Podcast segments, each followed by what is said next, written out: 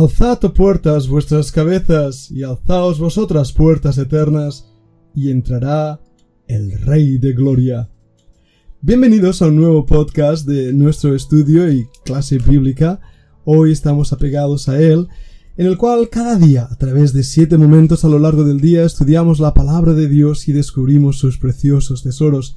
Estamos estudiando el Salmo 24, llegando ya casi al final de este Salmo adentrándonos en una gran realidad, el Rey de Gloria.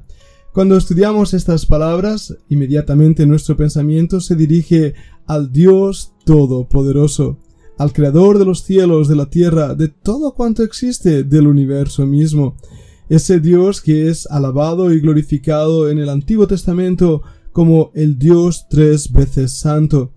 Israel le vio en toda su majestad y en toda su gloria. La palabra Shekinah o Shekinah es una palabra utilizada para referirse a la presencia de Dios guiando a la nación de Israel a lo largo del desierto. Era la gloria de su presencia. Isaías le vio en esa gloria extraordinaria en el mismo trono de la gracia. Y no olvidamos la visión que tuvo Ezequiel, el profeta del Antiguo Testamento, que contempló a Dios en su trono, rodeado de sus miles de ángeles, adorándole, glorificándole, dándole todo el honor y toda la gloria. Este es el Dios de Israel, el Dios de todo poder, el Dios que es un Dios de gloria. La palabra gloria, del griego doxa, implica esplendor, poder. La Real Academia Española en su definición nos dice que es la reputación, la fama y el honor extraordinario que resultan de las buenas acciones, de las grandes cualidades de una persona. Ahora bien, cuando hablamos de Dios, debemos referirnos a su majestad, a su esplendor, a su magnificencia. Dios es único en gloria, esplendor, y su excelsa persona es inigualable. Veamos, si no, lo que nos dice el Antiguo Testamento. En Primera de Crónicas 29:13 la aparición por primera vez de la palabra glorioso. Ahora pues, Dios nuestro, nosotros alabamos y loamos tu glorioso nombre, Dios tiene un nombre glorioso. Repetida mil y mil veces en Nehemías 9:5 encontramos de nuevo esa palabra.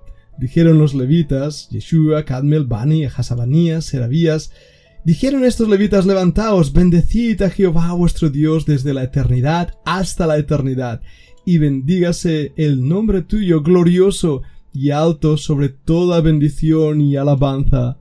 Escucha el Salmo 8 y versículo 1. Oh Jehová, Señor nuestro, cuán glorioso es tu nombre en toda la tierra. Has puesto tu gloria sobre los cielos. O el Salmo 72, versículo 19.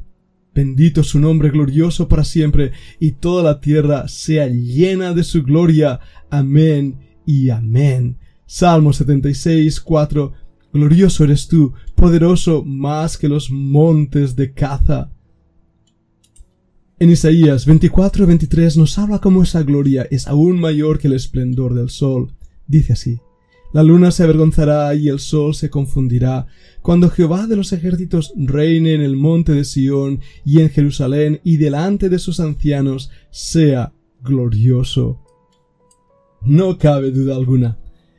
El Antiguo Testamento nos presenta a un Dios único, en poder y en gloria, y de hecho nos recuerda la historia de cuando Moisés se acercó al monte que humeaba, se acercó a la presencia de Dios, o pidió ser puesto en la peña para contemplar la gloria de Dios.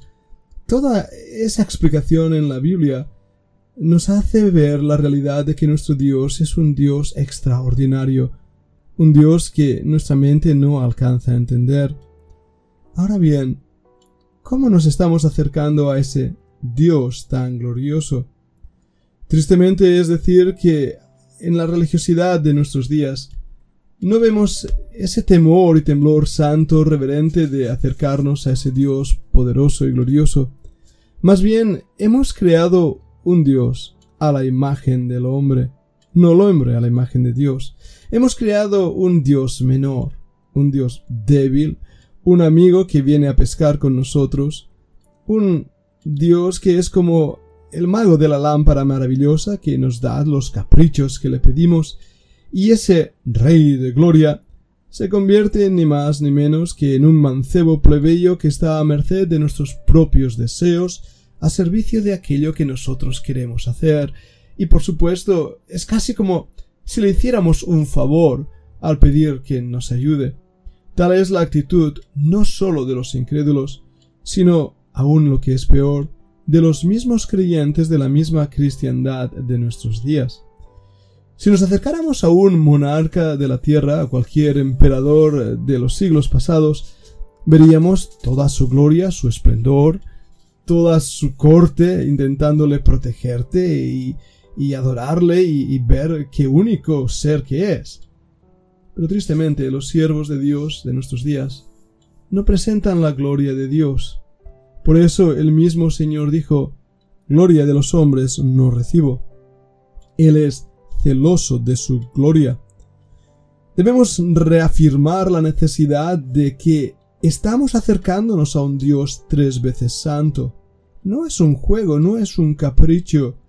Dios exige de sus siervos la santidad. La Biblia dice, sed santos, porque yo soy santo. ¿Qué quiero decir con esto?